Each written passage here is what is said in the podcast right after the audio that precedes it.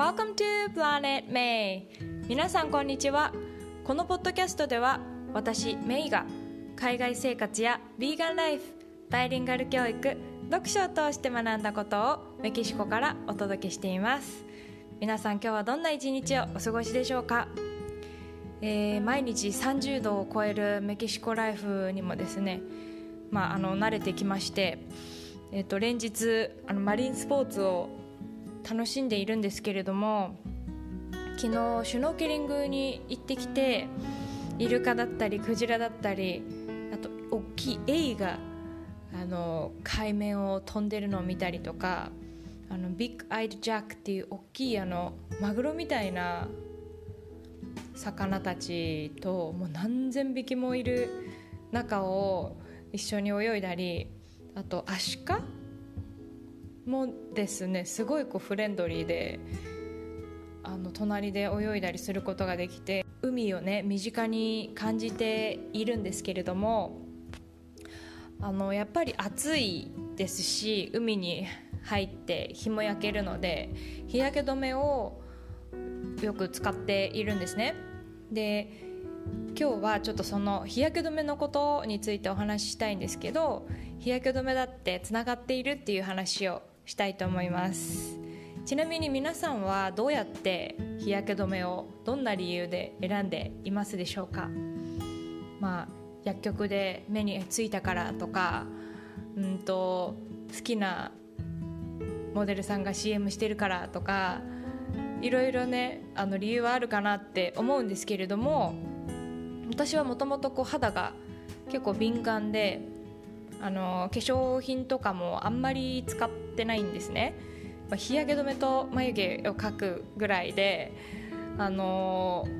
そうできるだけ何も肌に塗りたくないタイプなんですけど、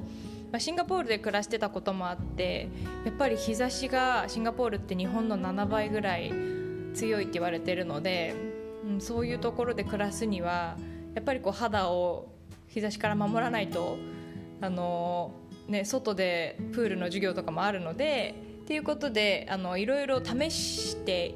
きてですね。で今の日焼け止めに落ち着いているんですけれどもアメリカに来てからも結構こ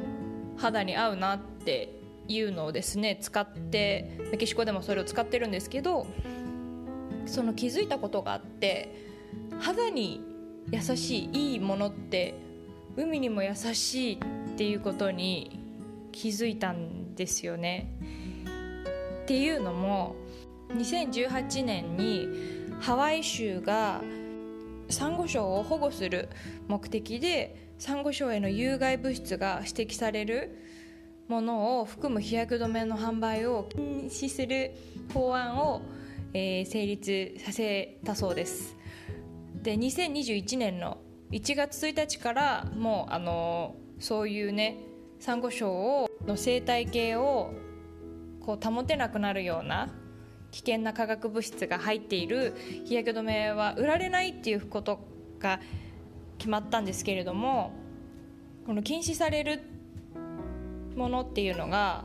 え紫外線吸収剤っていうものが入っている日焼け止めだそうなんですけどオクシベンゾンっていうのとオクティノクセイトっていう、えー成分を含む日焼け止めの販売を禁止したそうです。で、まあ、この紫外線吸収剤っていうのはこれが入ってることによって、まあ、その肌が吸収する前にこの化学物質が紫外線を吸収してくれるんですけれども吸収する時に、えー、と皮膚の上で化学変化が起こってこう別の物質に変わるそうなんですね。でそれによってこうなんかこう肌が荒れちゃったりとかっていうあのこともあるそうなんですけどオキシベンゾンとオクティノセイトっていうのは肌に、まあ、結構刺激が強いっていうだけではなくってその海水浴でね来てる人たちを経由して海に流れてしまってそれがこう蓄積されてサンゴ礁がこうあの白くなってしまったりとかっていうような、まあ、あのそれが原因になっているっていう研究の結果がねあるそうなんです。なので、まあ、ハワイではもう売られないっていうふうに売らないっていう決まりができたそうなんですけれども、まあそれをですね私も知って自分の使ってるものを調べてみたらどっちも入ってなかったんですよね。でお店でどれぐらいの日焼け止めに、えー、使われてるのかなって、まあ、メキシコでも調べてみたんですけど本当に少なかったんですよ。そのサンゴに優しい日焼け止めが。で、まあ、日本でも日本の記事とかいろいろ見てみたんですけど、えーと、日本ではこう環境保護っていう観点よりも人体への影響さっきみたいにそのなんか、えー、と肌が荒れてしまうとかそういうことを考慮してオキシベンゾンを含む製品っていうのは少なくなってきているそうなんですけれどもでも、えーと、もう一つのお口のキサートっていうものはえー、日本大手のファンデーションなどにもよく使われたりしているそうです。でちなみに名前が変わって日本では使われていてさっきのお口のキセイトっていうのは日本ではメトキシケイヒ酸エチルヘキシル。すごい長い名前なんですけど。っていう名前で使われているそうです。ちなみに日本でのえー、よく割られている日焼け止めもこれが主成分になっているものが多いらしいです。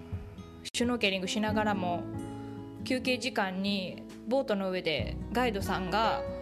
あの手作りで焼いてきてくれたバナナブレッドをこう差し入れしてくれたりとかあとオレンジをねこう小さく切ったものをみんなに配ってくれたんですけど一緒にシュノーケリングしてた一人の人がそのオレンジの皮をこれ海に捨てていい？みたいな感じで捨てようとしてたんですよ。でそれに私はもう本当にびっくりしてその皮とかね、まあ、バナナブレッドの破片とかもともと海にないものをこう誰がきれいにしてくれるのってまあそのもともとないものをそこに置いてきて自然に戻らないじゃないですか。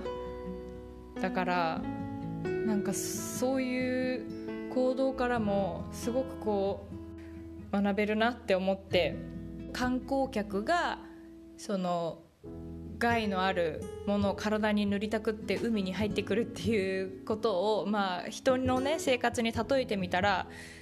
こう例えば家に招いてもないのに土足で人が入ってきてもともとそこにないもの例えばゴミとかを置いて我が物顔で帰ってく、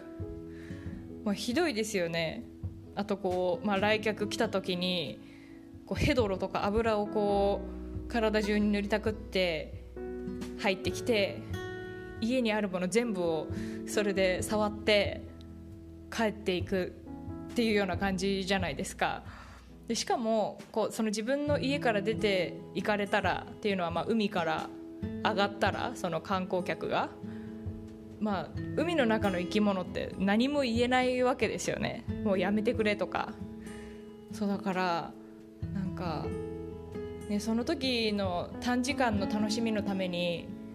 どれだけの、ね、命が犠牲になるのかって考えたらまあ多分というかお店でね値段を比べてみたんですけどその海に優しいものとそうじゃない日焼け止めの値段を。でやっぱり値段はね安くはないんですよ。その海に優しいもの。だけどやっぱりお金に換えられない守れる命があるんだっていうことを考えたらうんそれはもうしっかり考えてこだわって選びたいなって思いました。なんか私たちはやっぱり生かされてる存在だからすごくそういう一回ねそういうことを知るともう、うん、知らなかったでは過ごせないなって思ったのでであのビーガンのね映画会を前に仲間内でやったってお話ししたんですけれどもその時もお話がね出たんですけどこうビーガンっていうのもやっぱり環境保護っていう役割もあるのでそういう食もまあただの入り口とかねその環境を守るっていうことのあの一つのピースにでしかなくてやっぱり地球を守っていくっていう全体のことを考えたらそういう日焼け止めだって全部つながってるしこう自分の一つ一つの行動や選択が、まあ、まさにあの選挙じゃないですけどやっぱり、ね、どんな行動や選択をするかっていうことがすごく意味のあること価値のあることなんだっていうふうに、うん、思いました。はい、まあ、これから日本もねどんどん暑くなっていくと思うので日焼け止めをもしこれからご購入される際にはちょっとあの後ろのね成分を見てみてあのチェックしていただきたいなと思います。あとパラベンっていう防腐剤もね入ってたりすると肌がこう敏感な方は荒れたりすると思うので、はい、ちょっと名前の方あの長い名前なのでまた概要欄の方にも打っておきますので、はい、みんなでこう一つずつ一つ一つの行動は小さいけれどもね大きいあのムーブメントにしていけたらいいなと思います。はい。えー、24日にオンラインの映画会を行いますので LINE 登録まだされてない方はぜひぜひ、えー、ご登録ください。皆さんとオンラインでヴィーガンの映画を見て食についてお話しできるのを楽しみにしています。それでは今日も最後まで聞いてくださってありがとうございました。